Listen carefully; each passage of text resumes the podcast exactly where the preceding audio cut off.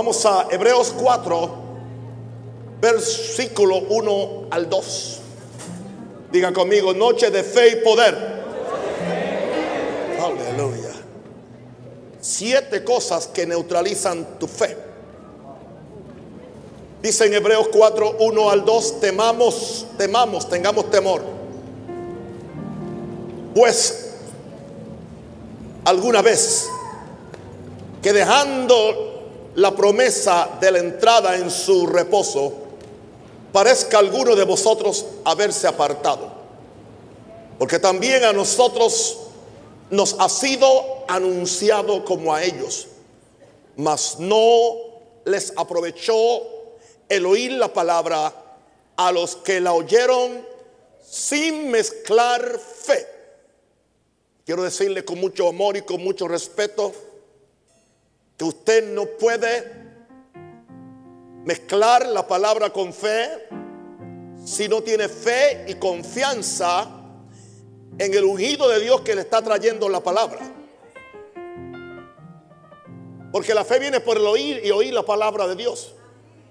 Pero es oír la palabra de Dios de labios y corazones ungidos, de hombres y mujeres que son llamados por Dios y que son ungidos con espíritu de sabiduría y de revelación para que el pueblo de Dios crezca y no se quede enano. Usted no se va a quedar enano. Es imposible. Usted no se va a quedar en pecado. No se puede quedar en enfermedad.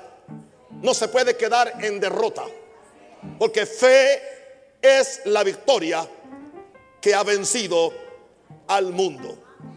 Ahora, hemos estado estudiando fe y seguiremos estudiando fe hasta que le veamos la espalda fea al diablo. Eso significa que huyó de nosotros. Aleluya, porque por fe lo resistimos y él tiene que huir. Y no tiene otra alternativa que salir huyendo.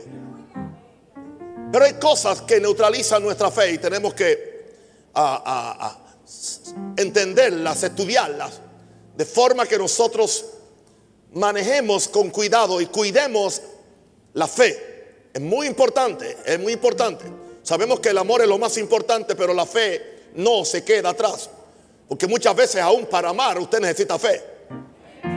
Porque hay gente que la única forma que puede amarlo es por fe. Aleluya. Vamos en primer lugar. Primero le voy a, dar cuál es esa cosa o cuál es esa actitud que daña tu fe. Y después le doy la escritura, comento y, y ya. Yo no soy predicador, yo simplemente soy un expositor de la palabra del Señor lo más simple posible. Romanos 4, del 19 al 21, hablando de nuestro padre Abraham, dice, y sin debilitarse en la fe, contempló su propio cuerpo que ya estaba como muerto, puesto que tenía 100 años, y la esterilidad de la matriz de Sara.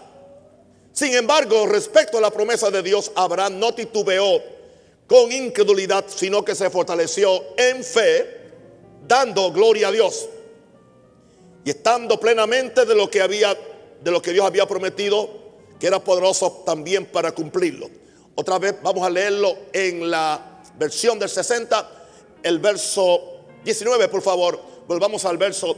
Dice que Abraham no se debilitó en la fe al considerar su cuerpo que estaba ya como muerto, siendo de casi 100 años. 30 años más que yo. Ok, para que tenga idea. O la estabilidad de la matriz de Sara.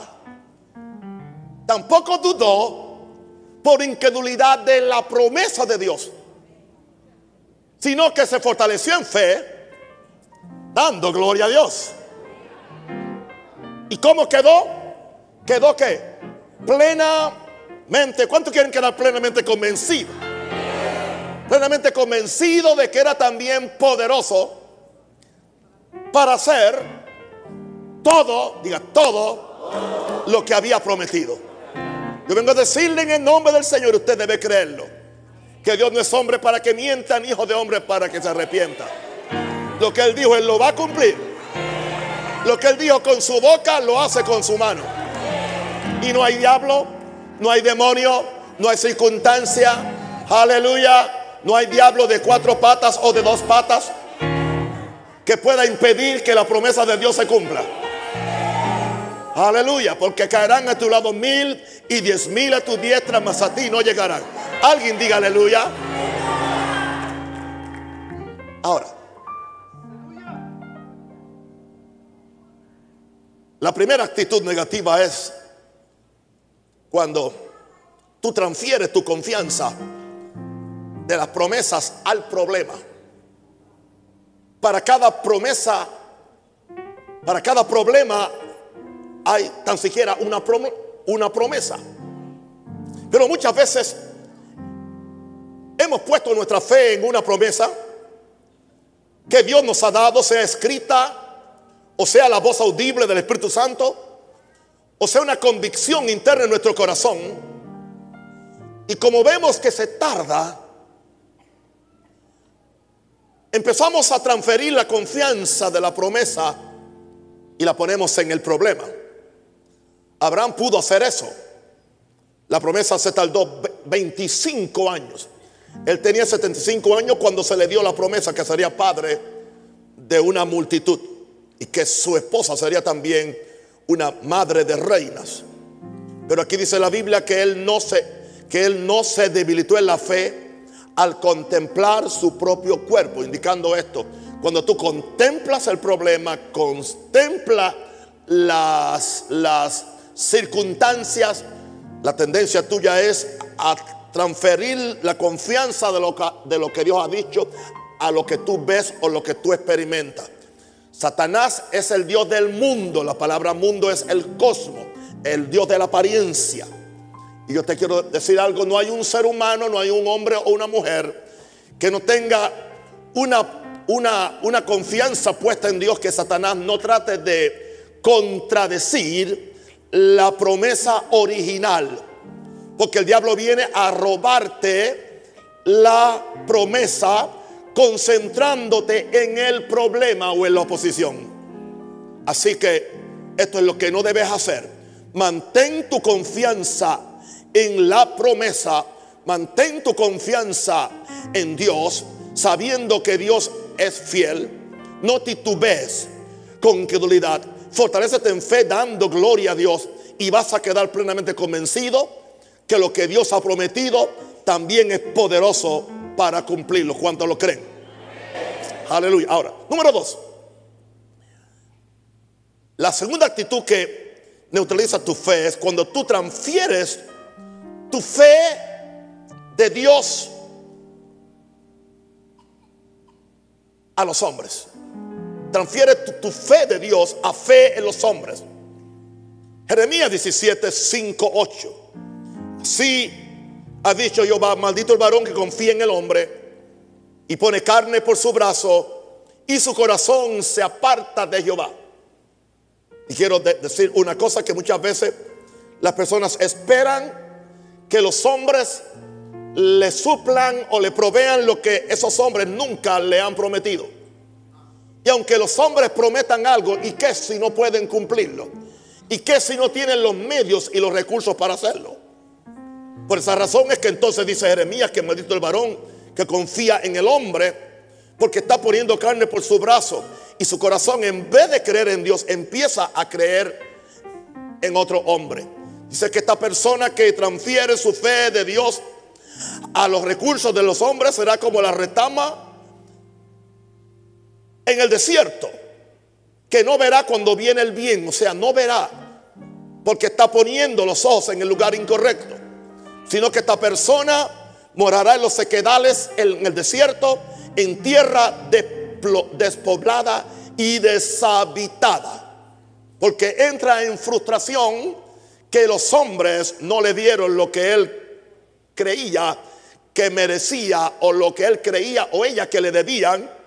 Y entonces ahora va a morar en el desierto, frustrado. Pero qué diferente el que mantiene su fe en Dios de acuerdo al verso 7. Bendito el varón que confía en Jehová y cuya confianza es Jehová. Ha puesto su mirada puesta, su mirada en Dios. Si Dios usa un hombre o una mujer para bendecirme, gloria a Dios. Lo bendigo, le doy las gracias. Pero aún así yo sé que la bendición, la bendición del agua que llega a mi casa por medio de la tubería, yo no le doy la gracia a los tubos. Los tubos no producen agua. Los tubos solamente la transportan. El agua viene de una represa. Y esa represa quizás viene de, un río o quizás de agua acumulada que cayó del cielo. Aprecio la pluma, aprecio, pero mi confianza no está. ¿Por qué razón? Cierran el agua en la represa. Tengo los tubos, tengo las llaves, aunque sean llaves de oro, y no tengo agua. ¿Están conmigo?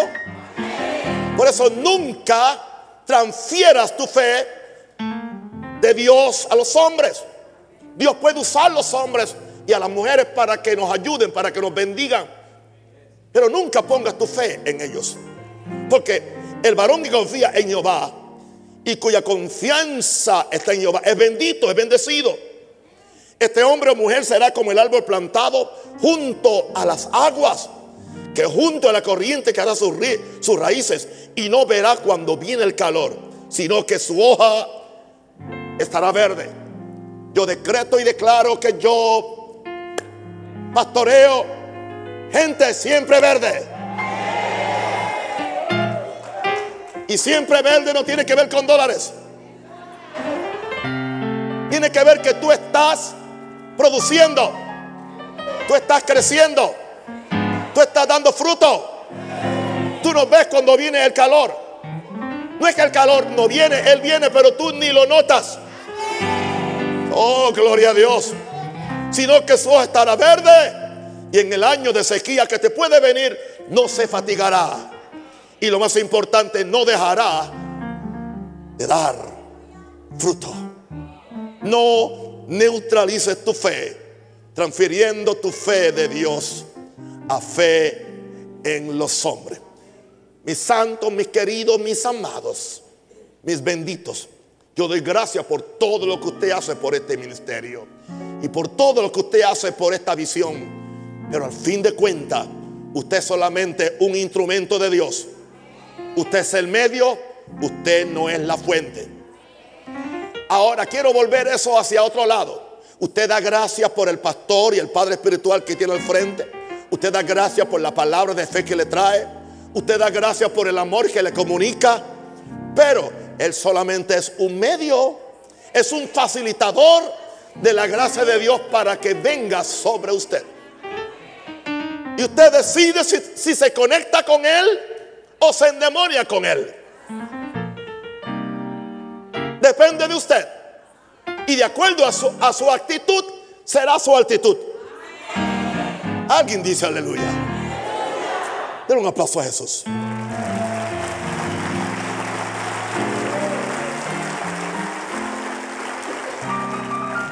se ven bonitos, se ven bellos, se ven gloriosos. Alguien de gloria a Dios. Vamos a ver una de las cosas, casi de, de, las cosas que voy a hablar, es una de las más peligrosas, que puede neutralizar tu fe en una forma permanente entrando en pleitos y no perdonando. Entrando en pleitos y no perdonando. Cuando entramos en pleito y no, y no perdonamos, se nos daña el corazón, se nos, se nos pudre el corazón y no podemos recibir. Dios, un corazón en pleitos, en contiendas, en odio y en rencilla no puede manifestar fe. La fe se muere. La fe crece en una atmósfera de un amor, de un corazón amoroso, de un corazón pasivo, de un corazón dador. Ahí es que la fe crece. Por eso, hermanos, una cosa que yo cuido en mi corazón porque de él mane la vida. No tengo tiempo para guerras fraticidas con mis hermanos No tengo tiempo, aleluya, para pelear ni con el diablo, ni con el que carga el diablo. Porque nuestra lucha no es contra carne ni sangre, sino contra principados y potestades. Alguien diga aleluya. Así que no entre en pleitos y en contiendas y, perdone y déjelo ir. Dele gloria al Señor. Vamos a, a ver de dónde surgen los pleitos y las contiendas. Santiago 3, 14 al 17. Pero si tenéis celos amargos y ambición personal en vuestro corazón, no seáis arrogantes y así mintáis contra la verdad. Indicando esto, que si usted tiene celos amargos y una ambición en su corazón por algo que usted quiere, aleluya, dice, por, favor, no te vuelvas arrogante y no mientas contra la verdad. No empieces a mentir contra la verdad no empiezas a torcer las santas escrituras.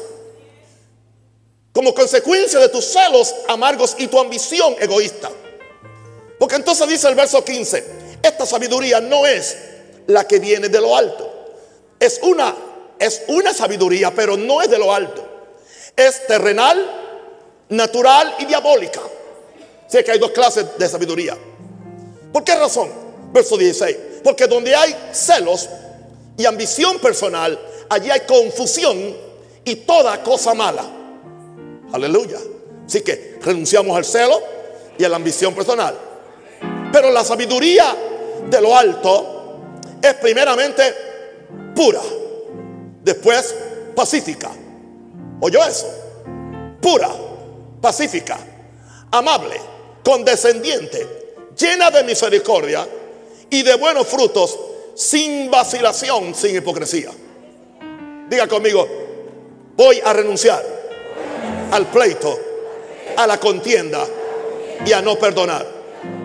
Ahora, le quiero dar otra versión de la Biblia, el verso 14. Muy poderoso la forma como lo traduce esta versión. Dice, pero si tienen envidias amargas, todo el que tiene envidia está, está amargado. Y ambiciones egoístas en el corazón no encubran la verdad con jactancias y mentiras. Pues la envidia y el egoísmo no forman parte de la sabiduría que proviene de Dios. Dichas cosas son terrenales, puramente humanas y demoníacas. Pues donde hay envidias y ambiciones egoístas, también habrá desorden y toda clase de maldad. Sin embargo, la sabiduría que proviene del cielo es ante todo pura y también ama la paz. Siempre es amable y dispuesta a ceder ante los demás. Está llena de compasión y de buenas acciones. La sabiduría que viene del cielo no muestra favoritismo y siempre es sincera. ¿Por qué tenemos que perdonar? ¿Por qué tenemos que andar en paz unos con los otros? Porque Jesús nos dijo en Marcos 11, 24 al 26, por favor, Marcos 11, 24 al 26. Por tanto digo que todo lo que pidiereis orando, creed que lo recibiréis y os vendrá. Y cuando estéis orando, perdonad si tenéis algo contra alguno. ¿Por qué dice cuando estéis orando? Porque exactamente cuando estás orando es cuando es cuando el diablo te enseña la cara del mono que te debe algo o que te ha ofendido o que te ha maltratado, para que tú lo odies, para que tú lo maldigas y para que tú no puedas tener fe para orar. Por eso dice cuando estéis orando, perdonad si tenéis algo contra alguno para que también vuestro Padre que está en los cielos os perdone a vosotros vuestras ofensas. Porque si vosotros no perdonáis, tampoco vuestro Padre que está en los cielos os perdonará vuestras ofensas. ¿Quiere que le diga algo? Más cristianos se van a ir al infierno por no amar y no perdonar que por adulterar y emborracharse. Repito otra vez, no me equivoqué de léxico. Más cristianos se van a ir al infierno por odiar, por no perdonar, por no amar, que por emborracharse o aún por adulterar. Porque la borrachera y el adulterio son pecados que se ven y que se notan y que sabemos que hay que renunciar a ellos. Nos arrepentimos y seguimos el camino hacia la gloria. Pero cuánta justificación tenemos para el odio, para el rencor, para la venganza. Lo que me han hecho, lo que no me han hecho, cómo me han tratado, cómo no me han tratado, lo que me han dado, lo que no me han dado. Y especialmente muchas veces se vuelve muchas veces como una venganza religiosa. Cuando no estás de acuerdo con alguien espiritualmente, lo quieres matar, lo quieres crucificar. Aleluya. Como si tú fueras el Espíritu Santo. Hermano, el único Espíritu Santo es el Espíritu de Dios. Y Él va a tratar con cada uno de nosotros. De acuerdo a nuestro pecado y de acuerdo a nuestra necesidad. Aleluya.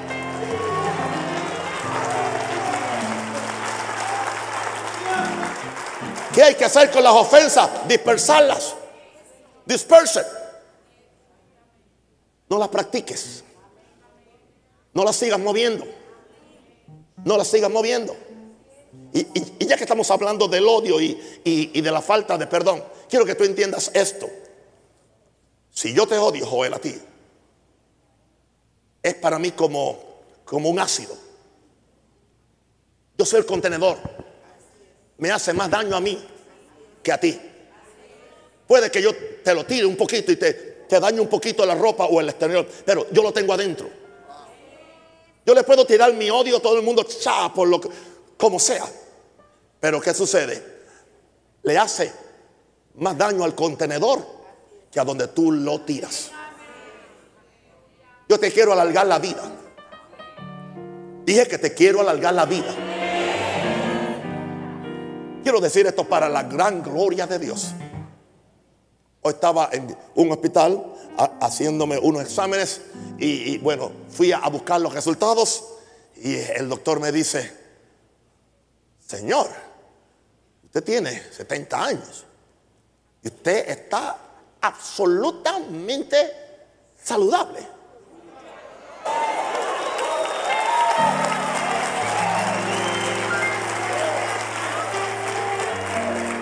Le preguntan a mi esposa, él bebe mucha agua y dice, nunca toma agua, no le gusta.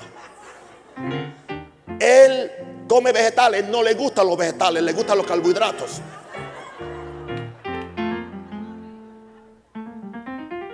Algún medicamento, alguna vitamina, no, él no quiere vitamina, no quiere nada. Cuando yo salgo, el, el médico me dice, ¿y cómo usted hace? Yo digo, yo vivo por fe.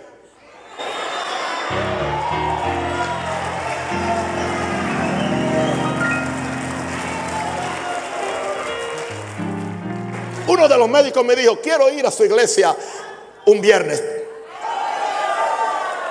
Le dije, buena noche porque ahí enseñamos fe, porque sin fe es imposible agradar a Dios. Pero sabe de lo que yo me he cuidado mi corazón. Nadie va a dañar mi corazón. Diga conmigo, nadie va a dañar mi corazón. Tú decides lo que tú vas a hacer. Aleluya, tú vas a bendecir. Aleluya. Lo más que puede hacer es levántese Jehová y los enemigos se han esparcido. Pero no odies, no maltrates. Hay algo sobre el amor de Dios. Jesús nos perdonó para que perdonamos a nuestros deudores. No importa cuán grande sea la deuda. La cuarta cosa, la cuarta actitud que neutraliza tu, tu fe es la duda y la incredulidad. Santiago 1, 6 al 7. Dice, pero pida con fe. Estaba hablando de sabiduría, pero se, se aplica a cualquier petición que tú, que tú tengas. Dice, si alguno tiene falta de, sabiduría, pídasela a Dios. Bueno, si alguno tiene falta de salud, pídala a Dios. Si alguno tiene falta de recursos, pídale a Dios. Si alguno tiene falta de plata, pídale a Dios. Pero pida con fe. ¿Y cómo pedir con fe? No dudando nada. No dudando nada. Porque el que dude es semejante a la onda del mar. El que dude es semejante a qué? A la onda del mar, que es arrastrada por el viento y echada de una parte a otra. No piense pues quien tal haga, no piense quien tal haga que es inconsistente. La palabra doble ánimo es de doblemente, de doblemente, aleluya, que recibirá cosas algunas. O sea, tú tienes que tener toda tu fe en Dios. Gloria a Dios, no seas de doble ánimo, que dice que el hombre de doble ánimo es inconstante en todos sus caminos, el hombre o la mujer, la persona. Doble ánimo es con un, con, con un pedazo de la mente creo, con el otro dudo. Un día creo, el otro día dudo. Un día creo, el otro día dudo. No, esa persona no puede recibir nada del Señor. Ahora, dice, no piense quien te haga que recibirá cosa alguna del. Hay que creer. Hermano, si alguien me dice a mí que tuvo una visión y me dice que en esa visión él caminó en la luna, yo le voy a creer. Yo le voy a creer. Supongamos que me está mintiendo. Bueno, él mintió. Si no se arrepiente, se va al infierno. Pero yo tengo una corona porque tengo fe de que Jesús puede llevar a alguien en misión a, la luna. Porque si los rusos podían hacerlo y los americanos podían hacerlo en un cohete, Dios puede llevar a alguien en visión y darle un viaje a la luna. Yo soy un creyente. Hay gente que siempre están buscando razones para no creer y para dudar. Por eso nunca tienen milagros. Yo siempre estoy buscando razones para creer. Diga conmigo, yo soy un creyente. Aleluya. El que es así no recibe cosa alguna del Señor. Ahora, Hebreos 3:18 dice, hablando del pueblo de Israel, y a quienes juró que no entrarían en su reposo, sino aquellos que desobedecieron. Y vemos, vemos que no pudieron entrar a causa de incredulidad. Hay una tierra de promesa, hay una tierra de poder, hay una tierra de abundancia para ti tu Canaán es tu herencia en Dios. Pero si hay incredulidad, si hay desobediencia a la palabra de Dios, tú no puedes entrar. Levanta la mano y diga, Padre, revélame toda duda, incredulidad en mi vida. Quiero vivir la vida de fe, la vida que agrada a Dios, la vida que adquiere de Dios todo lo que necesito para esta vida y la venidera. Denle un aplauso fuerte al Señor. Aleluya. La fe tiene que ver con palabras. La fe tiene que ver con llamando las cosas que no son como si fuesen. La fe tiene que ver con la confesión de lo que Dios ha dicho. Si eso es así, entonces tú y yo tenemos que cuidar nuestra boca, poner freno a nuestra boca y disciplinar nuestra boca para que ninguna palabra corrompida salga de nuestra boca. Necesariamente hoy las palabras corrompidas no tienen que salir de la boca. Pueden ser type by the fingers. Se pueden imprimir con los dedos en un Samsung o en un iPad o en una computadora. Y aunque tú no aunque tú no digas la palabra audiblemente, en el mundo espiritual se te cuenta como que es una palabra podrida. Ninguna palabra. O sea, algunos creen que pueden insultar a alguien eh, por un escrito y que eso no le cuente en contra de ellos. Ya tú lo dijiste en el corazón. La amargura del corazón puede salir por la boca o puede salir por los dedos. O más, puede salir simplemente con gestos.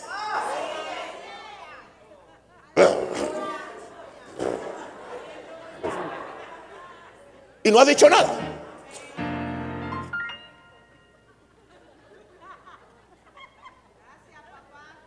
El Señor nos guarde. Gente de palabra corrompida no pueden tener fe. Porque la fe opera con tus palabras. Efesios 4:29, ninguna palabra corrompida salga de vuestra boca. Ninguna, diga, ninguna. Ninguna, ninguna, o sea, ninguna. Usted no debe hablar ninguna palabra corrompida o podrida, sino la que sea para la necesaria edificación.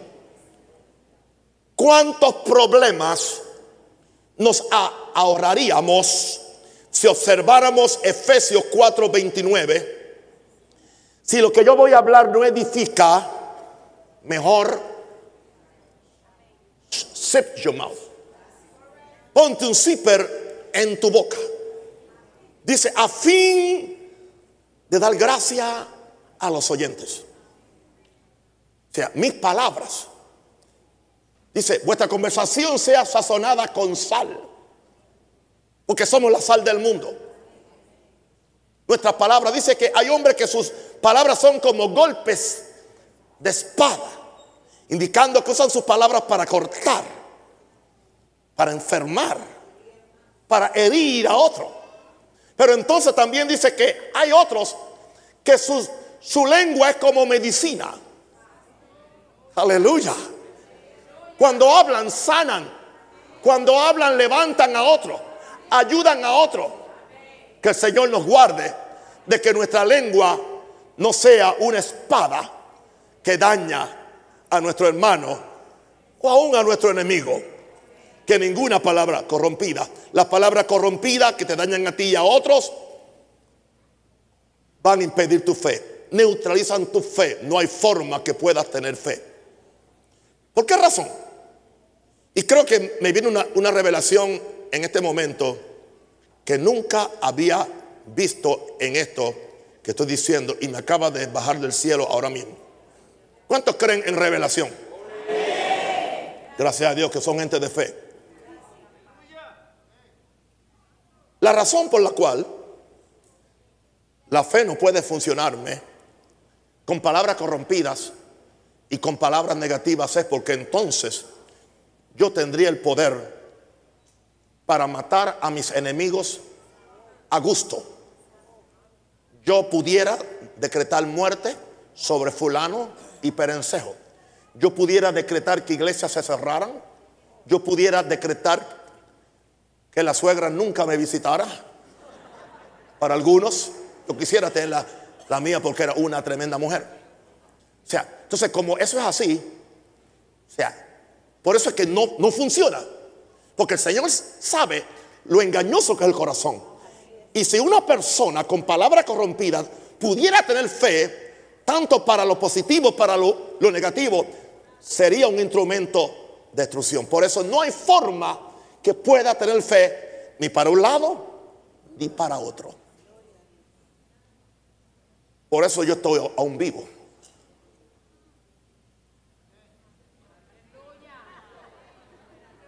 Y ustedes también. Alguien déme un aplauso a eso.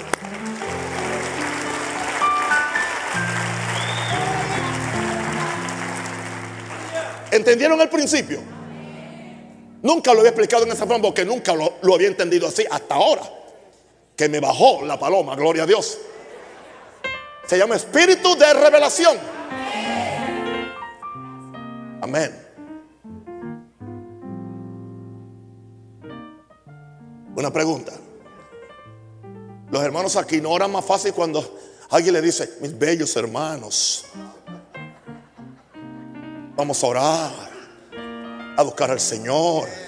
Los que están llegando, úrasen a sus hermanitos. ¿Verdad que usted le dan más ganas de orar? Es que le dicen, oren carnales. No pierda el tiempo en el asiento. Debe estar hablando con su vecino. Usted está en la casa de Dios. Ya su nombre.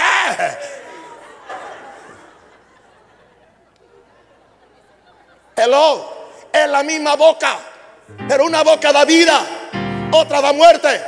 Una edifica, otra destruye.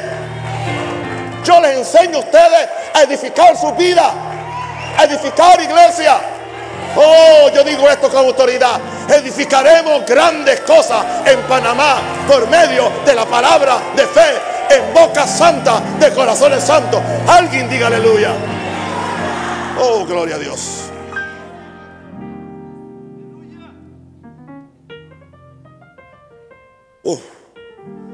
Santo el Señor.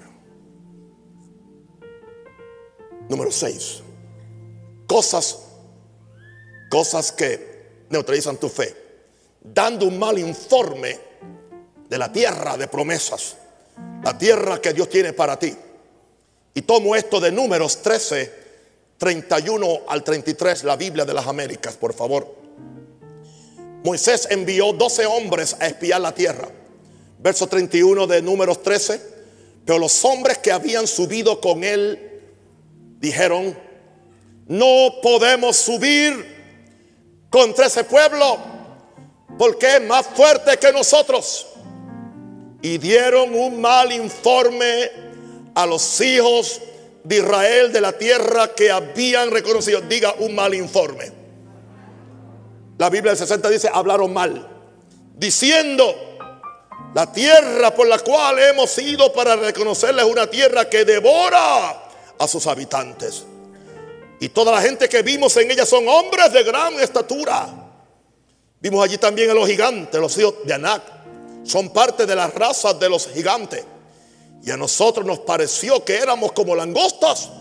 Y así parecíamos ante sus ojos. Fueron dos espías. Dos trajeron un informe positivo. Dios nos ha entregado la tierra. Está con nosotros. El Dios que está con, ya nos entregó la tierra. Es más, el temor de Dios está sobre ellos. Pero pudo más el testimonio de diez negativos. Por eso Josué aprendió la lección. Y antes de entrar a Jericó, no envió diez.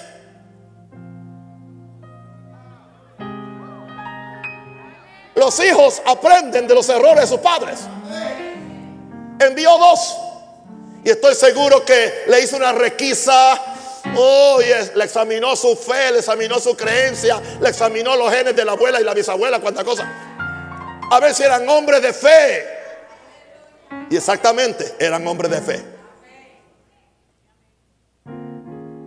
Pero estos diez le quitaron la fe a la gente. Es más, rebelaron a la gente contra Moisés. Regresemos a Egipto. Moisés nos trajo para matarnos aquí. Aleluya. Pero ¿qué pasó con aquellos hombres? De, de acuerdo al verso 37. ¿Está listo para esto? Aquellos hombres que dieron mal informe acerca de la tierra murieron debido a una plaga delante del Señor. Lo que dijeron, ¿sabe qué dijeron ellos? Moisés, nos trajiste para matarnos aquí. Ellos lo confesaron. Nos trajiste para matarnos en este desierto. No había sepulcros en Egipto. Dios dijo, ok, entonces vamos a darle su profecía. Dios no los mató. Dios simplemente permitió que la profecía de ellos acerca de ellos siguiera su curso. Aquellos hombres que dieron el mal informe acerca de la tierra murieron debido a una plaga delante de, no dice que Dios envió la plaga. Murieron de plaga delante del Señor. En vez de vivir una vida larga delante del Señor, yo quiero vivir una vida larga delante del Señor. Una vida próspera delante del Señor. Una vida abundante y larga delante del Señor. Un mal informe, lo que tú dices, lo que tú confiesas. Claro que lo que Dios te ha prometido tiene sus gigantes. Tiene sus problemas. Oiga hermanos, Dios nos ha dicho que conquistemos a esta tierra. Aleluya. Yo nunca he dicho que soy el salvador de Panamá. Yo nunca dije eso. Pero somos conquistadores. Dios nos ha llamado, aleluya, a cambiar cosas, a traer su reino, a llevar el evangelio cambia a cada esquina y a traer una forma nueva y bíblica de hacer iglesia y a bendecir al pueblo de Dios. Alguien diga aleluya.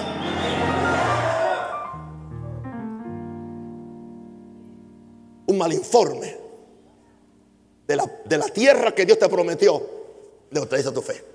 Tú no puedes poseer lo que tú criticas. Tú no puedes poseer lo que tú criticas. Hello. Tú no puedes poseer lo que tú envidias. Porque no es tuyo. Uno de los problemas, hay gente que no prosperan porque nunca pueden salir de la envidia por el otro que tiene lo que ellos no tienen. Y siempre dicen que el que tiene algo es porque se, porque se lo robó, porque vende droga. Necesariamente no. Que si es un empresario, un trabajador o un hombre o mujer de fe.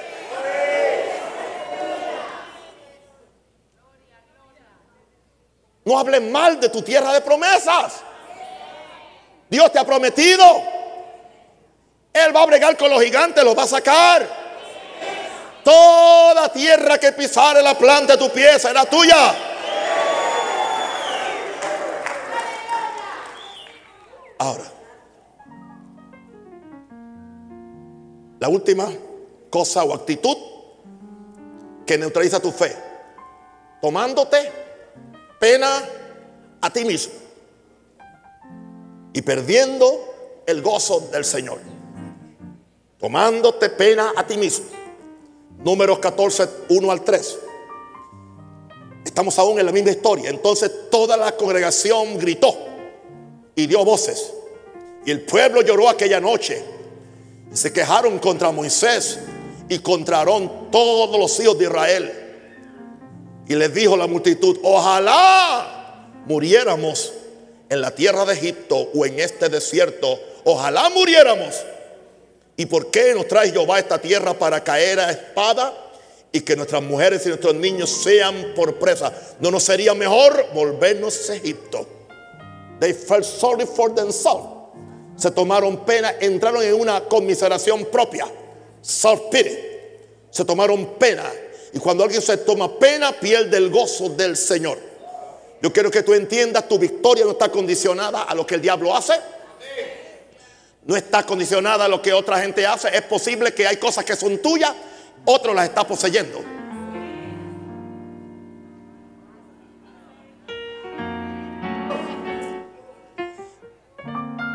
La razón por la cual Dios no se las ha quitado es porque no se pueden quedar sin dueño. No se pueden quedar sin, sin dueño. Aleluya. ¿Qué dijo Dios acerca del pueblo de Israel? No se les olvide ustedes que entraron a un sitio heredar casas que no edificaron. Aleluya. Tenían pozos que no cavaron. Tenían viñedos Aleluya. Que no sembraron. Ustedes simplemente entraron a comer de la bendición del Señor. Y si tú le crees a Dios, Dios tiene cosas que aún tú no has poseído. Pero tienen tu título de propiedad. Pero tienes que entrar a poseerlo. Atrévete a conquistar lo que Cristo ha prometido. Aunque el diablo diga que no se puede. Aunque haya gigantes. No importa, no importa que haya gigantes. No importa lo feo y grande que son los gigantes. Jehová está con nosotros. Y Él nos ha dicho, aleluya, yo voy contigo. Yo te ayudo. Yo te esfuerzo. Atrévete a contestar, a conquistar. ¿Alguien puede darle gloria al Señor? Denle un aplauso fuerte al Señor.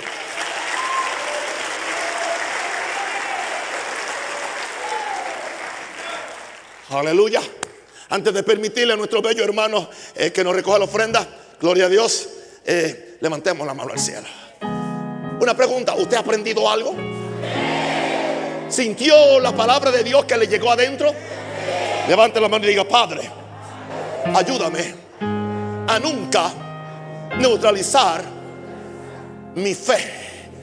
Prepárame para recibir la herencia que Dios tiene para mí para mi familia, para mi iglesia Maranata y para mi país de Panamá. Yo declaro que mi vida es limpia, mi corazón es limpio. No voy a hacer nada para poner en peligro mi victoria, mi sanidad, mi vida abundante y toda bendición que Dios tiene para mí. En el nombre de Jesús. Puede darle